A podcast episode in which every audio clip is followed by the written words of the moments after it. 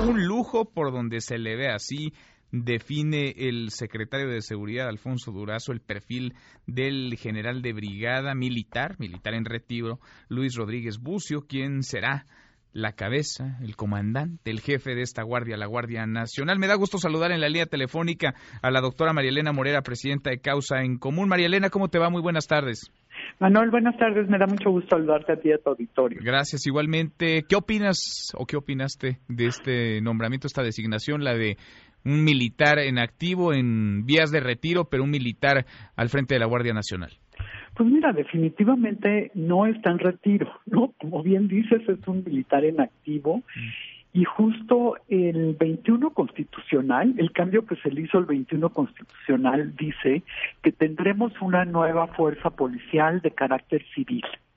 ¿no? Lo cual pues se contradice con, con este nombramiento. ¿Tú no lo ves civil? Porque he escuchado y algunos expertos, hemos platicado aquí incluso con ellos, que dicen es que en cuanto se vaya a dirigir, a encabezar la Guardia Nacional, deberá pedir licencia al ejército y entonces su estatus eh, laboral se va a modificar, dejará de ser militar y será un civil más.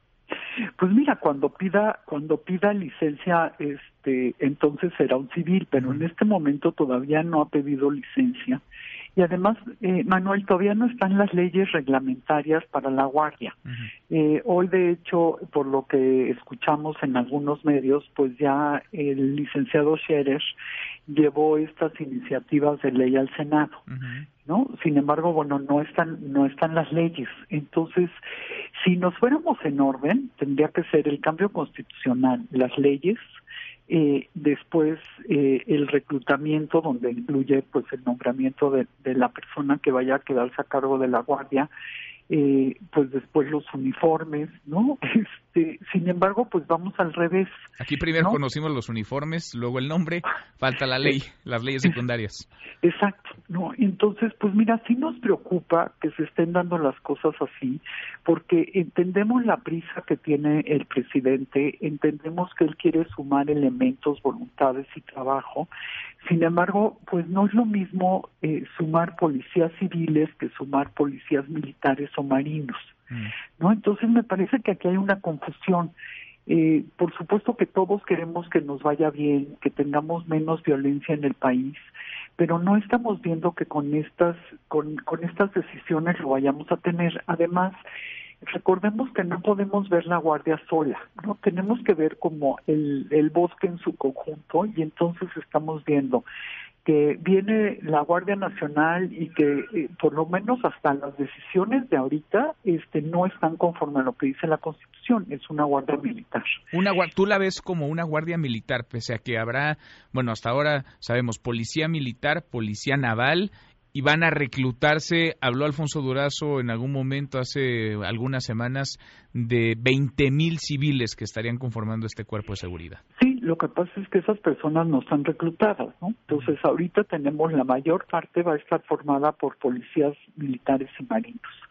Eh, una, una parte menor por, por lo que quede de policía federal, este y todavía no están reclutadas estas personas, ¿no? Y luego falta ver cómo queda la ley secundaria para ver quién las va quién los va a preparar y bajo qué principios se van a preparar. ¿El diablo va a estar en esos detalles?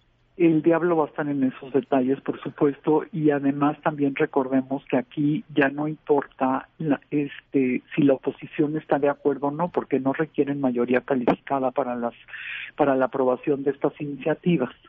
¿No? Entonces, mira, todavía hay muchas cosas que no conocemos y, y ojalá se retome el camino civil porque, pues, en todas las democracias eh, se piensa en policías civiles.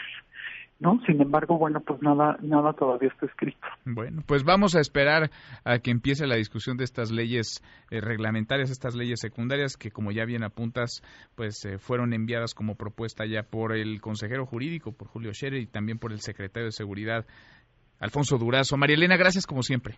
Gracias a ti, un abrazo a todo tu auditorio. Gracias, igualmente, muy buenas tardes. Mesa para todos.